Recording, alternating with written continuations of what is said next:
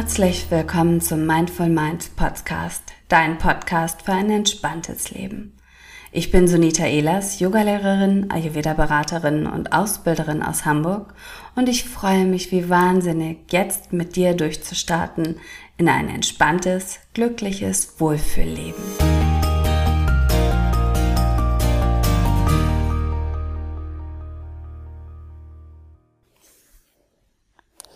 Heute geht es nochmal um das Thema Stress und Stressfallen ins, insbesondere. Stress ist ja für jeden von uns etwas ganz, ganz Individuelles.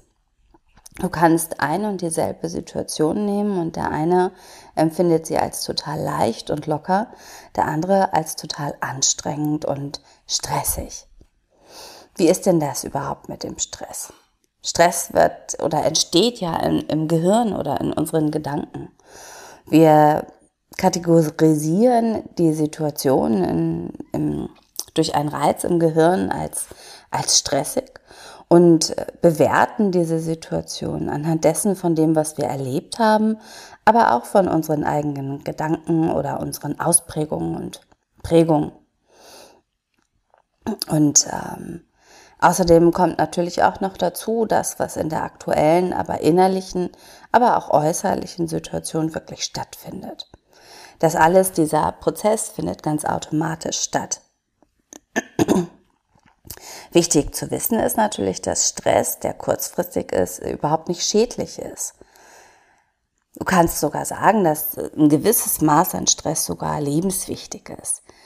Wenn du das auf früher, auf frühere Zeiten runterbrichst, ist es natürlich ähm, ganz, ganz wichtig gewesen, auch Gefahren einstufen zu können, auch heute noch Gefahren als solches zu erkennen und eben wenn wirklich eine Gefahr unser Leben bedroht, einfach entsprechend reagieren zu können. So ein gewisses Maß an Stress macht uns wach, leistungsfähig, aber auch lebensfähig. Das Problem wird erst dann oder entsteht erst dann, wenn dieser Stress entweder dauerhaft äh, vorhanden ist oder wenn uns schon die kleinsten Situationen in uns Stress auslösen, die eigentlich total einfach sein könnten.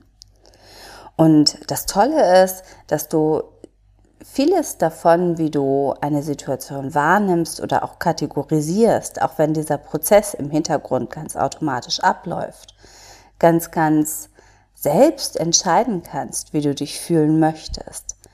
Du hast es also in der Hand, ein Stück weit, das auch von deinen Gedanken umzustellen, das, was dich stresst oder das, was für dich anstrengend ist.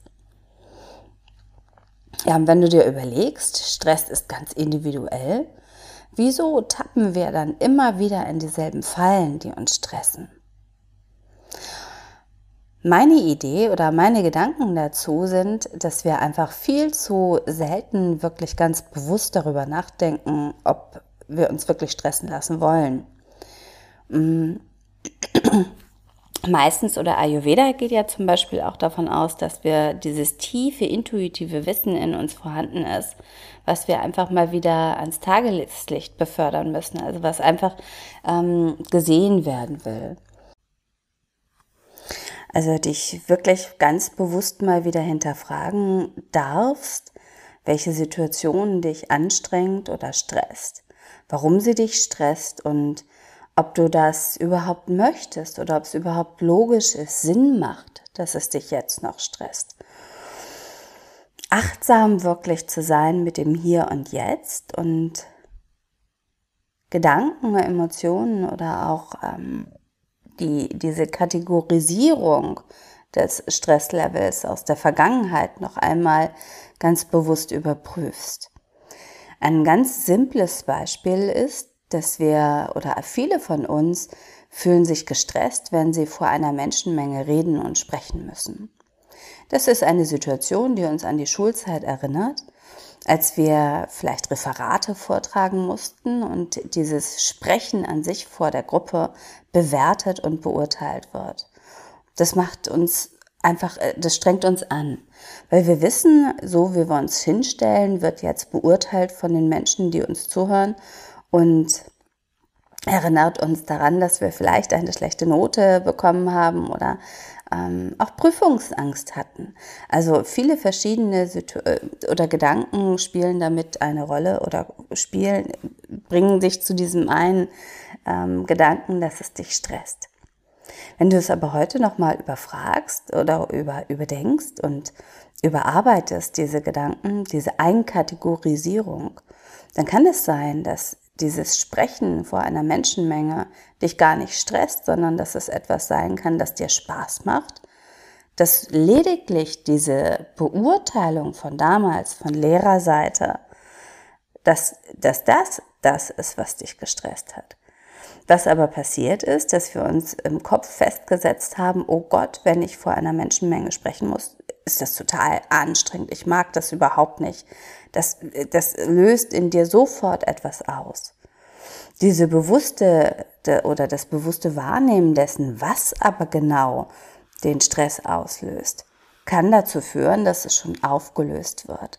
Also, dass du nach und nach dir doch eingestehen darfst und kannst, dass du eigentlich gerne vielleicht vor einer Gruppe sprichst und dass lediglich das Urteil oder die Bewertung des Lehrers das war, was dich gestresst hat. Und so kannst du das auf verschiedene Situationen in deinem Leben oder in deinem Alltag natürlich übertragen und dich ganz bewusst hinterfragen. Stressfallen gibt es natürlich überall. Und es gibt so ein Modell nach Christian Bremer mit den zehn häufigsten mentalen Stressfallen.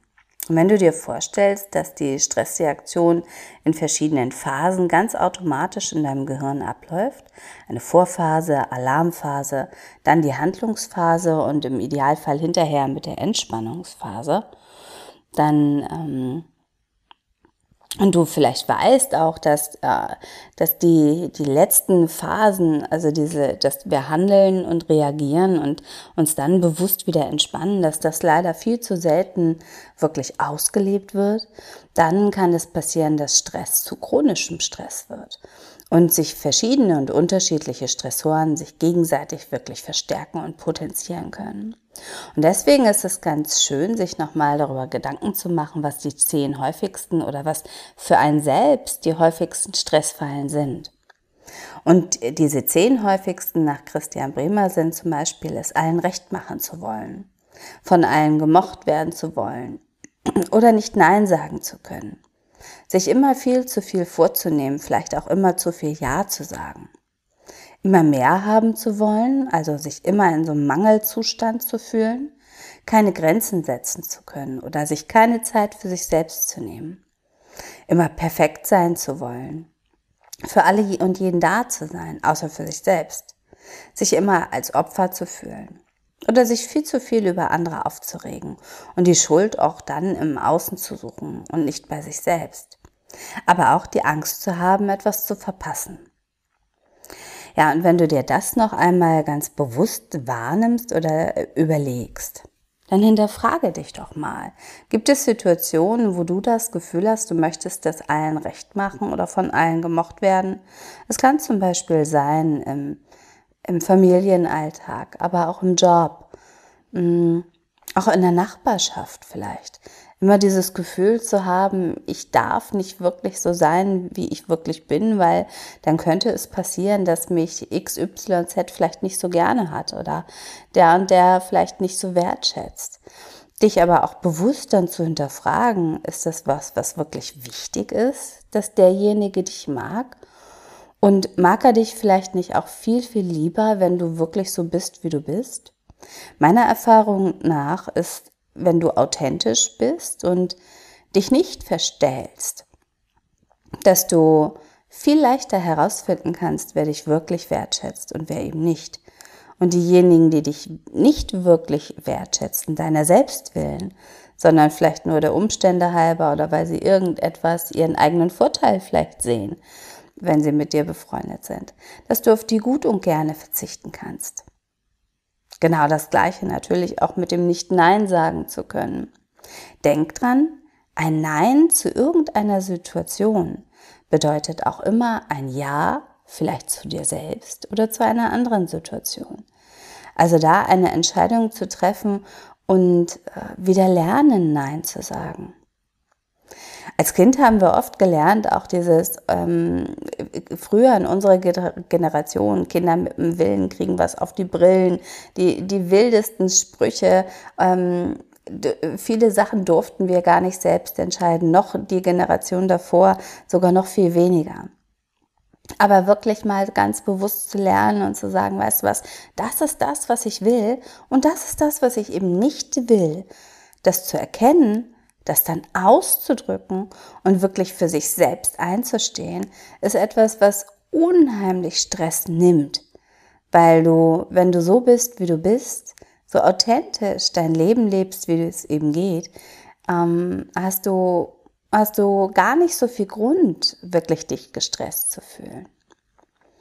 Ja, als Mutter natürlich ein ganz, ganz wichtiger Punkt, sich immer zu viel vorzunehmen oder auch immer perfekt sein zu wollen, auch ebenso im Job keine Grenzen setzen zu können. All das hat letztendlich auch wirklich damit zu tun, wie wichtig nimmst du deine eigenen Bedürfnisse und stellst du vielleicht die anderen, die Bedürfnisse der anderen über deine eigenen. Und gerade wenn die Babys klein sind, gerade wenn du vielleicht neu im Job bist und ähm, gut sein möchtest, deinem Chef zeigen möchtest, wie viel du wuppst und multitaskingfähig du bist, was ja auch in jungen Jahren vielleicht gut funktioniert, wird es sich irgendwann im, im Laufe des Lebens rächen, weil es ist wichtig, auch mal Grenzen setzen zu können. Es ist wichtig, sich selbst auch Zeit zu nehmen für sich selbst und äh, auf der einen Seite, um sich etwas Gutes zu tun, auf der anderen Seite aber auch schon alleine deswegen, weil nur wenn wir uns Zeit nehmen für uns selbst, können wir auch erkennen, was wir wirklich brauchen, um glücklich zu sein und um entspannt und, und äh, zufrieden zu sein. Sich immer über andere aufzuregen oder immer mehr haben zu wollen, sich ständig in einem Mangelzustand zu fühlen. Auch das hat oftmals was damit zu tun, dass wir unsere eigenen Bedürfnisse einfach viel zu oft hinten angestellt haben oder gar nicht äh, genug wertgeschätzt haben. Weil wenn du dich immer in einem Mangelzustand fühlst, ist es die logische Konsequenz, einfach mal wirklich ganz bewusst darauf zu achten, was brauchst du überhaupt? Weil diesen dieses Mangelgefühl an, ich brauche immer mehr, um glücklich zu sein, das ist überhaupt nicht notwendig, weil oftmals ist es so, dass wir viel, viel weniger brauchen, um glücklich zu sein. Mm, Ruhe finden müssen in unseren Gedanken, in unseren Emotionen. Auch da kann ja Yoga und Meditation wunderbar unterstützen, um, um nicht in diesen Mangelzustand überhaupt erst rein zu geraten. Ja, und das ist was, was du wunderbar machen kannst. Einfach mal schauen in deinem Alltag. Welche dieser Fallen kannst du bei dir beobachten? Tappst du überhaupt immer in diese Fallen, obwohl du weißt, ähm, dass diese Situationen dich stressen? Und dann wirklich eine bewusste Entscheidung zu treffen, ist das etwas, was ich heute in meinem Alltag im Hier und Jetzt überhaupt noch brauche? Oder erlaube ich mir jetzt einfach mal wirklich auf mich selbst Acht zu geben, um gar nicht erst wieder in eine von diesen Fallen oder eine andere Falle reinzutappen? Probier das doch mal aus. Und ähm, ja, wenn du magst, melde dich bei mir. sonita.sonitaelas.de www.sonitaelas.de Ich freue mich in jedem Fall von dir zu hören. Die nächsten Wochen geht es hier noch ganz toll weiter mit äh, vielen spannenden Interviews zum Thema Achtsamkeit, zum Thema Stress, Resilienz im Job, im Alltag, in verschiedenen Kulturen. Hör doch mal wieder rein. Ganz, ganz liebe Grüße.